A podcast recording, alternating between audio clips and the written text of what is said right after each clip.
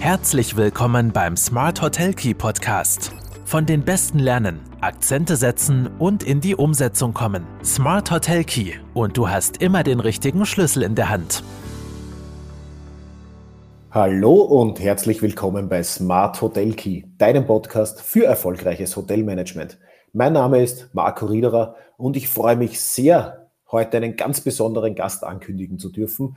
Wir tauschen tatsächlich die Rollen. Viele von euch kennen ihn vielleicht. Mir digital gegenüber sitzt heute Alexander Grübling. Er ist der Chefredakteur der ÖGZ, wird sich euch gleich noch selbst vorstellen. Und das ganz Wichtige, wir werden heute ein Top-Thema behandeln, das viele von euch wahrscheinlich in den letzten zwei Wochen auch in diversen Medien mitbekommen haben nämlich den Guide Michelin. Und ich habe einen sehr großen Verfechter äh, des Guide Michelins mit dem Alexander heute bei mir und freue mich sehr auf ein spannendes Gespräch. Herzlich willkommen, Alex. Hallo Marco und äh, danke für die Einladung. Das ist eine etwas ungewohnte Rolle für mich. Ähm, wie du gesagt hast, äh, die nachgefragt Folgen kennen vielleicht nicht alle. Das ist äh, quasi die, die zweite Schiene des Podcasts, in dem äh, ich die Fragen stelle. Ja, ja, und jetzt haben wir die, die Rollen tauschen. Ja. Heute haben wir die Rollen getauscht. Ja, also wie du gesagt hast, mein Name ist Alexander Grübling, ich bin Chefredakteur der ÖGZ, das ist die österreichische Hotel, äh, Gastronomie- und Hotelzeitung. Und äh, falls es Hörer gibt äh, außerhalb Österreichs, das ist vergleichbar mit der AHGZ in Deutschland. Wir sind ein Branchenmedium, und seit mittlerweile 1946 äh, am Markt. Also es gibt uns schon wirklich sehr, sehr lange. Definitiv. Und da, da, da, du heute nicht die Fragen stellst, äh, darf ich vielleicht ganz kurz beginnen. Ich habe dich im Intro vorgestellt als, den, als einen Verfechter des Guide und ich habe einen Artikel von dir gelesen, der vor kurzem äh, rausgekommen ist äh, bei der ÖGZ, wo du den Guide Michelin als viel mehr als nur ein rotes Büchlein bezeichnest, nämlich mhm. das Ticket zu kulinarischem Weltruhm. Ähm, warum siehst du das so? Klär uns kurz auf.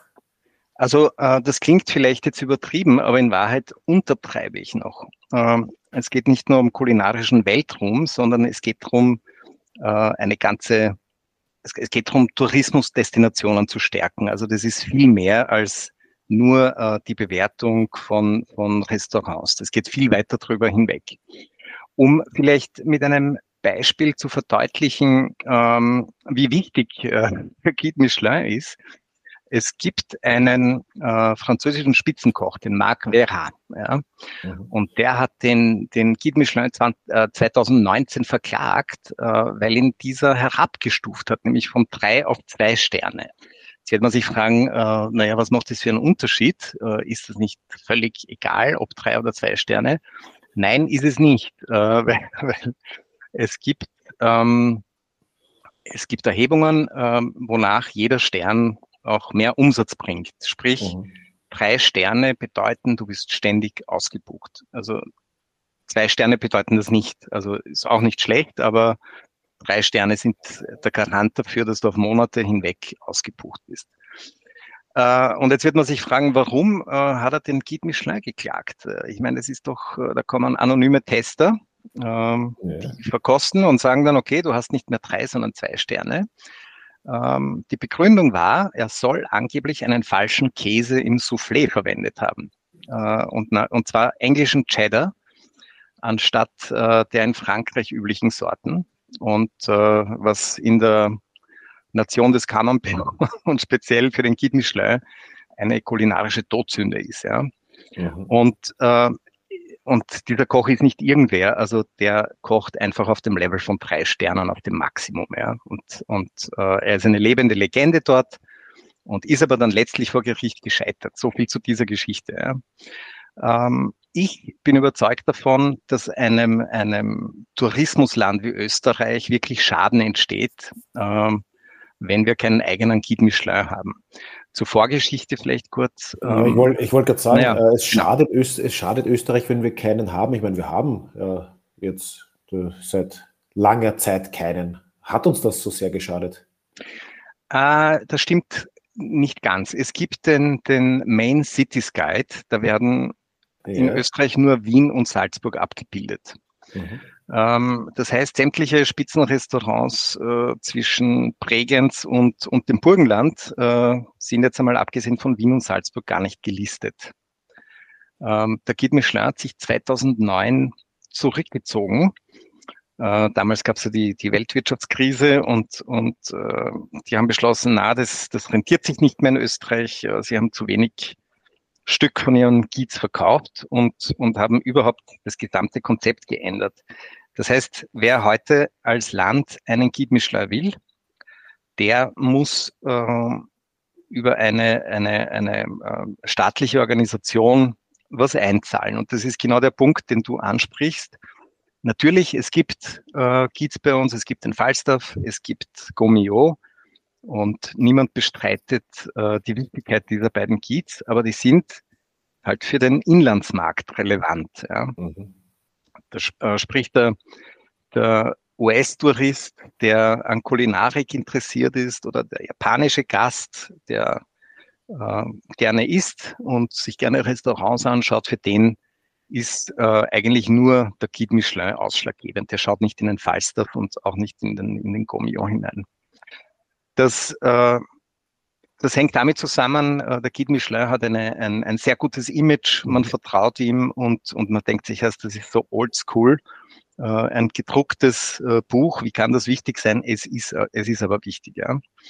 Und ähm, ja, also heute sind wir dem einen Schritt näher gekommen. Äh, es gibt ein grundsätzliches Bekenntnis seitens der Politik, dass der Guide Michelin zurück, zurückkehren möge. Und äh, jetzt müssen wir mal abwarten, ob das wirklich passieren wird. Das heißt aber rein äh, noch einmal nachgefragt auf deine Aussage, eine öffentliche Stelle äh, muss quasi den Guide Michelin unterstützen oder finanzieren. Ähm, mhm es kann jetzt nicht irgendwer äh, quasi daherkommen, sich zusammenschließen und sagen, wir zahlen dafür, dass der Guide Michelin wieder in Österreich ist. Nein, also der Guide Michelin ist äh, unabhängig. Das mhm. heißt, eine, eine Firma, die möglicherweise auch noch Interessen hätte, die beispielsweise jetzt mit der Gastronomie oder Hotellerie zu tun hat, äh, also das ist ausgeschlossen. Okay. Die erlegen sich da sehr strenge äh, Regeln auf. Ich finde das auch gut so. Ähm, so gibt's irgendwie keinen, keinen Anschein, äh, dass das irgendwie gekauft sein könnte. Und äh, ja, also ich finde, wir tun uns nichts Gutes, ihn nicht zu haben. Und wie gesagt, im Tourismusausschuss äh, gibt es ein Bekenntnis dazu. Und äh, wie wir alle wissen aus den, aus den, ähm, aus den Medien gibt es auch Widerstände dagegen, aus den beiden, die beiden genannten äh, Guides äh, haben da was dagegen. Und zwar mhm. interpretiere ich so nicht grundsätzlich gegen den Guide Michelin, sondern äh, die Tatsache, dass öffentliche Gelder fließen könnten, das äh, stößt ihnen sauer auf und das wollen sie nicht. Okay. Äh, weiß man, um was für Summen es sich da handelt? Ja, es werden Summen kolportiert. Äh, man darf eigentlich gar nicht drüber reden. Äh, es kolportiert werden Beträge pro Jahr von, glaube ich, so 800.000 Euro. Mhm, mh. ähm, man darf jetzt nicht vergessen, okay, äh, also dieses Geld wird ja auch wieder großteils ausgegeben. Ja, diese Tester kommen anonym, die äh, essen in den Restaurants, gehen wieder, geben ihre Bewertungen ab.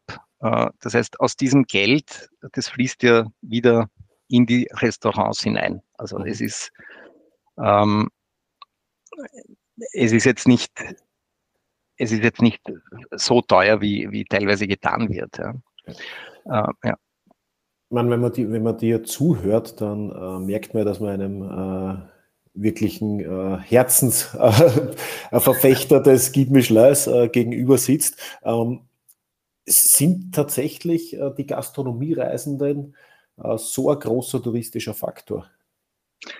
Das ist eine, eine gute Frage. Ich äh, möchte vielleicht noch ein bisschen ausholen. Ähm, grundsätzlich ist, ist es so, dass diese Sterne nicht nur für die, für die äh, Restaurants selbst äh, lukrativ sind, sondern für, für ganze Destinationen. Ja. Sprich, äh, dieser, diese Gäste kommen, sie nächtigen in Hotels und sie gehen nicht nur in Sterne-Restaurants, äh, sie besuchen auch, das kann auch einmal ein Gasthaus sein äh, oder, oder Sie gehen Kaffee trinken, sie gehen in die Konditorei, sie besuchen äh, Sehenswürdigkeiten. Also das sind, das sind äh, zahlungskräftige Gäste, die wir in Österreich, glaube ich, auch gerne adressieren und zu uns holen äh, würden. Ja. Ähm, wie ich vorher gesagt habe, Umsatz plus äh, gekoppelt an die Sterne, das ist eine Tatsache.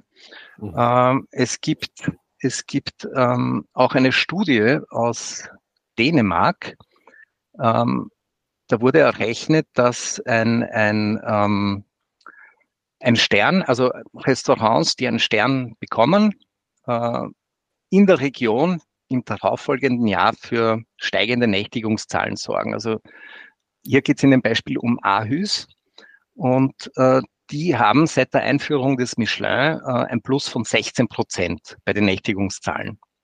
Also das ist jetzt nicht, nicht wenig. Aarhus ist jetzt auch nicht die Riesenstadt, aber auch nicht so klein.